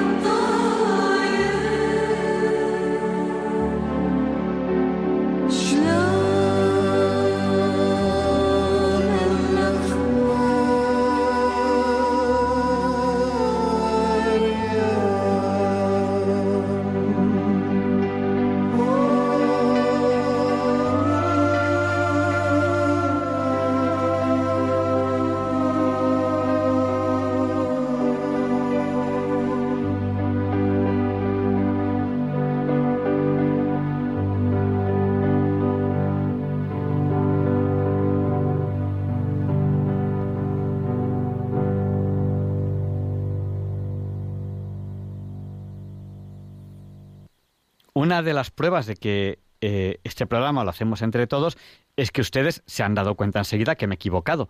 No es el Padre Nuestro en arameo, es el Ave María en arameo. Eh, pues vamos a dar paso a varias llamadas que nos están llamando ahora al 91 005 94 19. Si quiere participar ahora en directo en el programa, tiene que llamarnos a este número 91 005 94 19. Vamos a dar paso a Sara, que nos ha llamado desde Madrid. Buenas noches, Sara. Díganos, o digo, dinos, el micrófono es tuyo. Buenas noches. Eh, quería decir que ahora que está tan, eh, bueno, en, en auge el feminismo y la lucha por la mujer y todas esas tonterías, eh, pero me ha sorprendido que no mencionara ninguna mujer, eh, no había ninguna mujer en el Consejo Superior de Investigaciones Científicas en, esa época. Y también quería recordar que no sé si estuvo en el CSIC o no, pero era un miembro del Opus Dei y ahora es beata y se llama Guadalupe Ortiz de Landazuri y hizo el doctorado en química en eh, unos asuntos de ladrillos que refractarios o algo así que por lo visto se están utilizando ahora. Mm, Fue una investigación importante. Y bueno, eso, quería que me hablara un poco de, de las mujeres, de, de las mujeres del Pues, CSIC. Sara, vamos a hacer una cosa, porque veo que además estás, estás informada. ¿Por qué no preparas tú una sección un día, la, la- la- la preparamos bien y la emites tú? ¿Te parecería buena idea? Anda, qué barbaridad, qué vergüenza. No, hombre, pero si has, has hablado fenomenal y nos has dicho de memoria nombres y tal, pues imagínate, pero bien preparado, si es que te va a quedar fenomenal y la emitimos un día. Se- estaría muy bien, porque este programa lo hacemos entre todos. Te- Bueno, seri- sería un honor, pero tampoco creas que yo estoy tan tan informada, ¿eh? Pues se busca la información. si, si, si quieres puedes colaborar con, con Alfonso Carrascosa, os puedo poner en contacto si quieres y lo haces juntos o lo haces tú sola, lo que tú quieras. Eh, mira, es, eh, el, el WhatsApp, el WhatsApp del programa es, Sí. el, es el 649888871. No sé si lo has, has apuntado, si lo has apuntado Eh, vez. no, no lo he apuntado, lo voy a apuntar a- eh, ahora. Mm, a ver. Yo te atenderé Eh, ese, eh, a ese WhatsApp. 64 9 9 8888, son cuatro ochos. 8888 7-1. Escríbeme eh, cualquier día, cualquier hora y, y preparamos esa sección un día y, y ya verás cómo queda muy bien. Y, y puede ser eh, pues mu- mujeres científicas del siglo XX o lo que tú quieras. Puede estar muy bien. Es una sección que puede estar muy bien. Sí, desde luego hay algunas que son impresionantes porque han tenido que luchar el doble precisamente por, por ser mujeres. Me estoy acordando de eh, María Sklodowska, eh, Claro. casada con Pierre Curie. Claro. Pues nada, pues hacemos eso. ¿Te parece bien, Sara? ¿De acuerdo? Fenomenal. Aquí, como llames, te ponemos deberes rápido, ¿eh? Sí, ya veo, ya veo. bueno, pues nada, un abrazo muy fuerte, Sara. Muchísimas gracias Un- por llamar. Un abrazo. Gracias a vosotros. Y además queremos que el programa sea mejor, entonces si tenéis alguna idea o cualquier cosa, pues nos la decís. Y oye, pues en principio, pues eh, estamos abiertos a, a todo lo que a todo lo que sea constructivo, que para eso está el programa.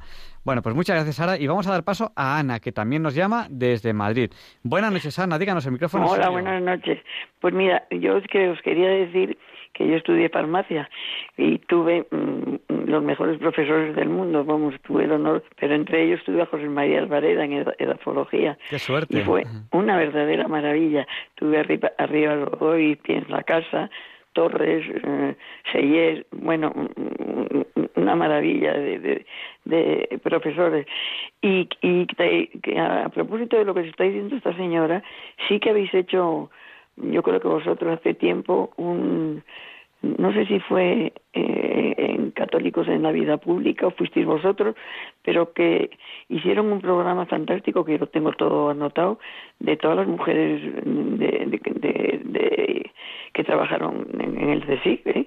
pero, pero muchísimas eh, mujeres católicas que, que, que no mm, que, que, que estuvieron con Ginés de los Ríos eh, con y, que, estuvieron en la, en esta libre de enseñanza me parece que, que fue eh, pues eran eh, María bueno ca- cantidad la mujer de de, San Emeterio la, un, un, un montón de mujeres yo creo que sí o, o no habéis hecho vosotros ese programa Pues no sé si fuimos nosotros, porque eh, la verdad es que hemos hecho 700 programas y no recuerdo de memoria todos los contenidos. Nosotros sé que, sé que en general eh, tratamos un poco todos los temas, ¿no? Me, me- me hizo mucha gracia porque, bueno, nosotros hablamos pues de hombres, hablamos de mujeres, hablamos de, de todo, ¿no? Y me hizo mucha gracia porque una vez nos llamó eh, una, una persona de, de, de Mataró y me dice,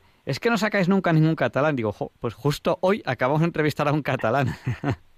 O sea que Yo he hecho, la- he, hecho las, las- he, sido lo más feliz del mundo en las excursiones que hacíamos de la zoología, porque, um, bueno, um, yo es que me, me chiflaba de la zoología, mm, me dio matrícula en, en, esa ocasión, y yo es que disfrutaba porque me sentaba al lado suyo y no me quitaba, porque era una maravilla, como te ibas en el autobús, te iba explicando todo de tal forma que bueno, aparte de que era una, una bellísima persona un- y un hombre excepcional. Yo a mis hijos les digo que fui una privilegiada total con, con, con los profesores que yo tuve en, en farmacia. Una privilegiada total. Pues Ana, vamos a dar paso ya a la siguiente llamada, que nos queda muy poquito de programa y Muy tenemos que bien, dar paso pues, a todas pues las llamadas. muchísimas gracias hoy y que sepáis que yo escucho vuestro programa todos todos Ya has visto que el los programa los jueves. lo hacemos entre todos. Unos días tenemos más tiempo para llamadas, otros días tenemos menos, pero lo hacemos entre todos. Muchas Muchísimas gracias. gracias. Un abrazo. Buenas noches. Pues no- Adiós. nos ha llamado también al 91 005 9419 Francisco Javier, que le damos paso ahora mismo. Buenas noches, Francisco Javier. Hola, buenas noches. En relación con José María Alvareda, en su pueblo natal, en Caspe, cuando se fundó el Instituto de Bachillerato, eh, por un grupo de caspolinos, eh, capitaneados por otro por hombre caspolino, Félix Serrano, eh, se le puso el nombre de José María Alvareda. No era para menos. Eh, lamentablemente, este hombre, mm, eh, ya avanzada la democracia, pues no ha mantenido el, no ha mantenido el nombre en el instituto, algo que me parece realmente una indignidad. Llamada para comentar este hecho como circunstancia que se da de eh, cómo es preterida la ciencia, especialmente cuando esta es llevada a cabo por un católico, como bien habréis dicho. Pues muchas gracias y, y es una pena porque eh, una persona como, como, como esta, pues imagínate, es un gran científico, un- una gran persona y mira que quitarle un nombre, pues es que ya también es ganas, ganas de, de armar líos. Pues En su propio pueblo, ¿eh? En su propio pueblo. En su propio pueblo. Sí, sí. Lamentable. Pues Nada, nada. simplemente era para dejar constancia. Pues muchas gracias, Francisco Javier. Y vamos a dar bien. paso a Juan A Carlos. Gracias, buenas noches. Juan Carlos nos ha llamado también al 91 005 94 19. Buenas noches. Hola, buenas noches. Bueno, en principio mm, son usted- tienen ustedes un programa muy agradable culturalmente. Vamos a ver. mm, ante todo, soy católico, ¿eh? quiero aclararlo. Porque voy a hacer, no sé, con todo respeto del mundo, una pequeña crítica. Bien, Entonces, es- adelante, adelante. También, también estamos para recibir críticas. ah, pues mire, me agrada esa actitud. No, y, y Eh, y- y mejorar en lo que podamos. O sea, que adelante. No, iba a hablar del tema del Opus Dei muy brevemente. Nadie duda, nadie puede eh, dudar de que ha habido grandes personajes científicos de gran talla, de enorme talla. Dicho esto, eh, dentro del seno de la Iglesia Católica, a- con respecto al Opus en el sentido de agrupación religiosa, hay ciertas mm, divergencias de opinión. Ahí lo quiero dejar. Usted es largo, como se suele decir, inteligente y me ha comprendido. Pues, muy- pues muchísimas gracias, Juan Carlos. Y, y nada, evidentemente lo tendremos en cuenta. Eh, vamos, Muy bien. va- eh, nos está entrando, eh, vamos a dar paso a dos llamadas más y ya tenemos que terminar porque no nos da tiempo a, a prácticamente nada. Nos, en- nos está entrando ahora una llamada que creo que viene desde el sur de España. Buenas noches, ¿con quién hablamos? Hola, buenas noches. Soy Antonia de Córdoba. Antonia de Córdoba, gracias. Eh, Díganos, y le, le- le voy a pedir brevedad, tenemos que terminar ya el Sí, programa. sí, yo digo que, claro, no me extraña que los materialistas y los ateos y esa, esa clase de personas quieran silenciar todo porque mm, nada más que como están haciendo ahora mismo con la ciencia, lo que están haciendo, que es negar la biología y negar mm, negar la verdad, negar la biología. ¿Cómo van a, a premiar a personas que defienden la verdad y que defienden la ciencia? Si ellos lo que van es a cargarse la ciencia ahora mismo. Pues nada. Es lo, es lo que yo quería decir. Pues nada, pues muchísimas gracias. Ya no nos da tiempo a dar paso a muchas llamadas, vamos a dar paso a bienvenido. Le vamos a pedir brevedad porque tenemos que terminar el programa. Que hemos empezado antes con una llamada de bienvenido y, también acabamos con una suya. Buenas noches, bienvenido, díganos. Yo soy Vilaseca Net. Limpio todo. Cristo vive. Cristo reina y Cristo defenderá. Tengo que morir yo antes que vosotros. Pues muchas gracias, bienvenido. Y le damos paso a Patricia. Y gracias, bienvenido por, llamarnos. Hemos, hemos casi, empezado y acabado el programa contigo y a continuación va Patricia y ya terminamos. Buenas noches, Patricia, díganos, el micrófono es suyo y ya terminamos con esta llamada. Eh, muy buenas noches, Radio María. Pues muy contenta de comunicarme con ustedes y bueno, que sepáis que em, eh, respecto al señor que antes de Opus Dei, eh, mi opinión, que es magnífica.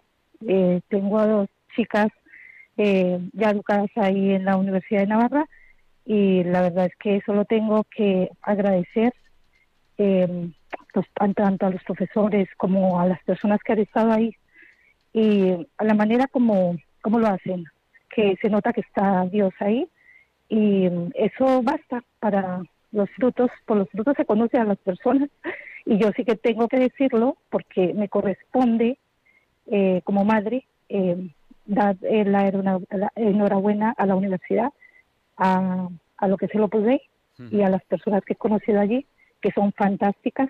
Eh, no he conocido a la primera persona que diga es mala persona, a ninguna.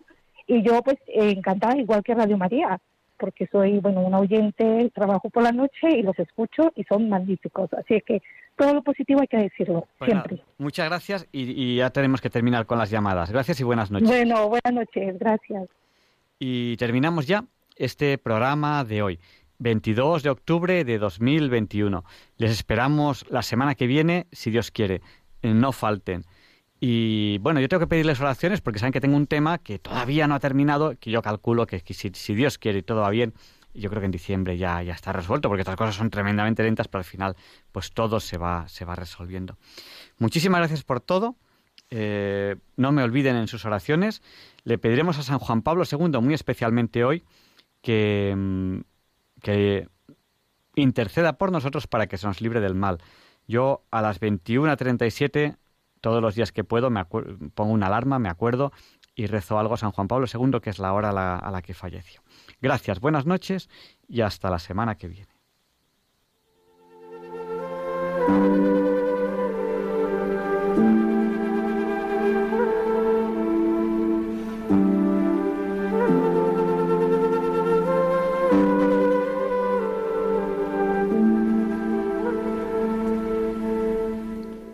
Y así concluye en Radio María el programa Diálogos con la Ciencia. Dirigido por Javier Ángel Ramírez.